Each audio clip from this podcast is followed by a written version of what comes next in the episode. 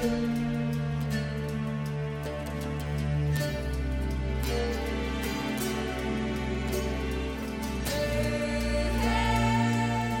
三国新说，品三国故事，悟三国人生。欢迎进入三国新说的语音世界。大家好，我是拉老师。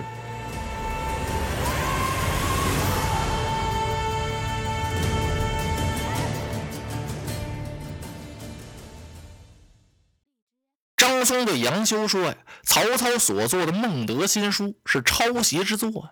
我蜀中三岁顽童皆能背诵，怎么能谈得上是新书呢？这是战国时期无名氏所作，不过被你家丞相盗窃，以为己能，只能蛮哄足下。哎呀，差点把杨修给气晕了。心说：张松啊，你这么大的一位西川使臣，你说话也太不注意分寸了。”怎么能说这本书是我们丞相抄袭来的呢？哦，合着我们曹丞相剽窃呀！此书乃我家丞相之秘著，未传于世，从来没有公开发表过。永年公说蜀中小儿皆能背诵，你这不是骗我吗？怎么，杨先生，我说话你不信吗？我当然不信啊！那好，你拿着这本书，我给你背诵一番，你听听。啊，杨松一听悬了，你刚才过目看了那么一下，你就能背下来？好，杨修也赌上气了。他把孟德新书往手里这么一托，请公背之，你背背我听听。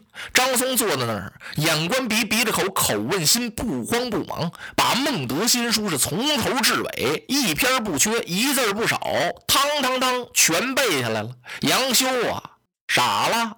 张松这什么脑子呀？电脑吧？哎，后汉时期没有电脑，神了，一目十行，过目成诵，走马观碑。不及张松，想不到西川竟有这样的能人。嘿呀，刚才张松说的明白，像他这样的人才，在西川车载斗量，有的是。这可真是古怪形容易，清高体貌疏，雨清三峡水，目视十行书。人不可貌相，海水不可斗量。方才杨修慢待了人家张松，太失礼了，给人家道个歉吧。杨修想到这儿，把书往桌案上这么一放，恭恭敬敬给张松施了一礼。啊，是方才杨修少礼，请公莫怪。永年公过目不忘，真乃天下之奇才也。我当再见曹丞相，请您在这少坐片刻。我呀，在我们曹丞相跟前推荐推荐您。说着，杨修吩咐家人准备酒菜，您先坐在这，一个人先喝两杯。我是去去就来。说完了，杨修夹着这本孟德新书就奔后堂来了。一见曹操，嘿，丞相，是方才您在厅堂之上，为何如此慢待张松？哟，曹操一愣，心说杨修这怎么回事？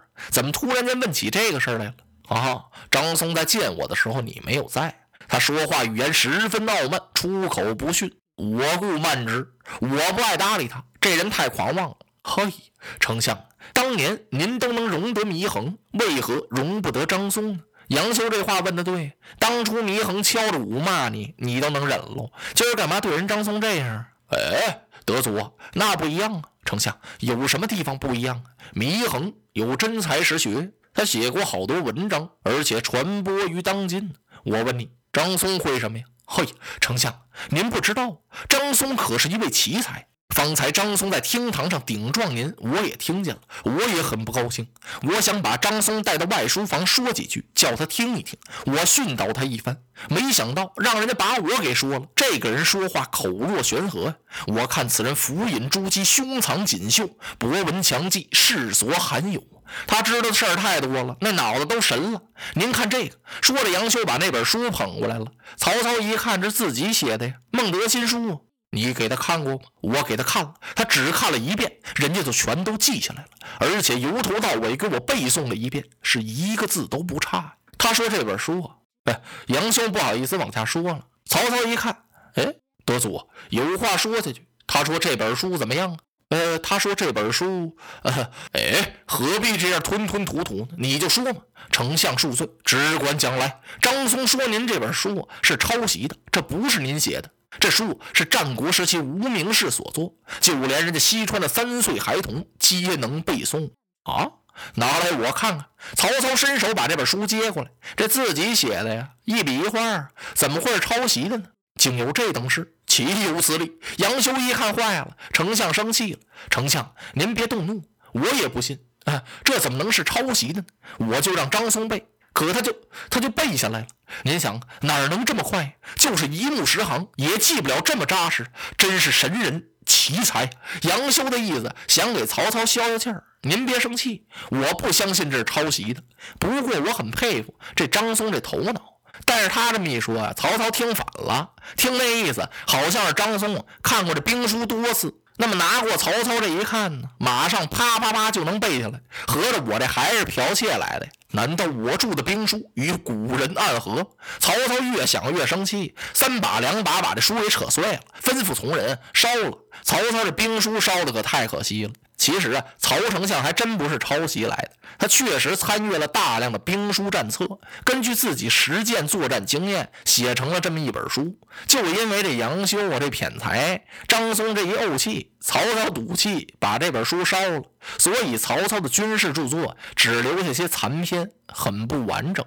当时曹操烧兵书，把杨修疼得直跺脚，他想把这书从火盆里抓出来，那来不及了。曹操一看。哎，德祖，你不必阻拦了，烧了算了。不单把这本书烧了，连底稿也全烧，好吗？连根撅了。丞相，您干嘛赌这么大的气？我说这个张松脑子确实是好。算了，你别再夸他脑子好了。我本来想把张松赶出许昌，既然你说他过目成诵，一目十行，有这么大的学问，啊，那好，明日你领着他到教军场。看老夫操演人马，让他见识见识我那盛大的军容，随后再把他打发走，打发他回去，让他给刘璋带个信儿。等老夫下江南之后，就来收取西川。杨修只得说了声遵命，就退下来了。第二天吃过早饭，杨修陪着张松来到了教军场。到了教军场，举目这么一看呢，哟，好大的气派！曹操今天点齐了虎卫雄师五万，布满了大半个教军场。那是盔甲鲜明，衣袍灿烂，金鼓震天，戈矛跃日，四面八方旌旗扬彩，人马腾空。曹操高坐点将台的正居中，左列文官，右排武将。曹丞相怀里抱着令旗令箭，手捻长须，看了一眼张松。嗯，曹操一愣，怎么了？只见张松站在那儿，是斜目而视，看着曹操这些军马，都没拿正眼看。曹操一点手，把张松叫过来了。张永年，汝川中可曾见过此雄虎之师啊？你们那儿有这样的威武的人马吗？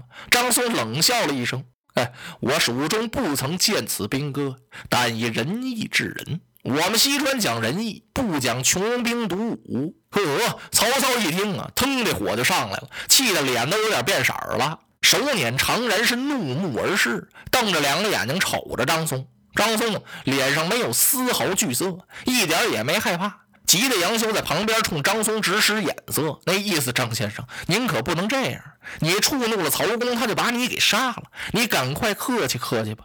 不管杨修怎么打手势使眼色，张松一眼都不瞅他，对曹操是白眼相还。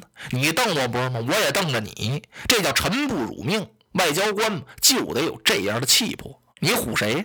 曹操一瞧，嚯，行啊！这张松有点胆量。哎，我是天下鼠辈，如草芥，大军到处，战无不胜，攻无不取，顺我者胜，逆我者亡。汝知之乎？你家曹丞相的厉害，你知道吗？张松听到这儿，哈哈大笑。啊，久仰久仰！丞相驱兵到处，战必胜，攻必取。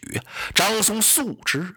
丞相昔日濮阳故吕布之时，宛城战张绣之日，赤壁遇周郎，华龙逢关羽，割须弃袍于潼关，夺船避箭于渭水，此其无敌于天下也。这张松啊，在广庭大众的面前，他把曹操这些丢人现眼的事儿都给说了。曹操气得差点来个斗折虎，趴在地上，气得他大叫一声：“树如焉敢击我短处！”他喝令左右将张松推下点将台斩首。且慢，杨松过来给拦住了。丞相斩不得，松虽可斩，乃从蜀道而来入贡，若斩之，恐失远人之心。人家这么大老远入贡来投您，您把人家给杀了，边远的那些人听说之后，谁不伤心？谁还来投奔您呢？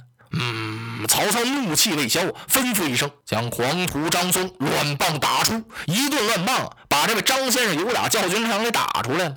张松回到了驿馆，越想越生气，越想越窝囊，气得晚饭都没吃，半宿没睡觉，天还没亮，把跟随他的从人都叫起来了。走，咱们离开这地方，收拾东西，连夜出城。来到城外，张先生为了难了，这样回去了，见刘璋怎么交代？待在这儿，这曹操特意的无礼慢人，去也不是，留也不是，这这这这可真叫人是进退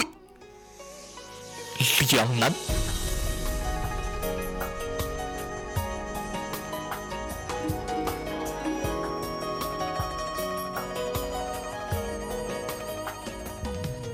如果您喜欢我的声音，想听到更多更好的三国故事，请关注微信公众号“三国新说”，我们不见不散。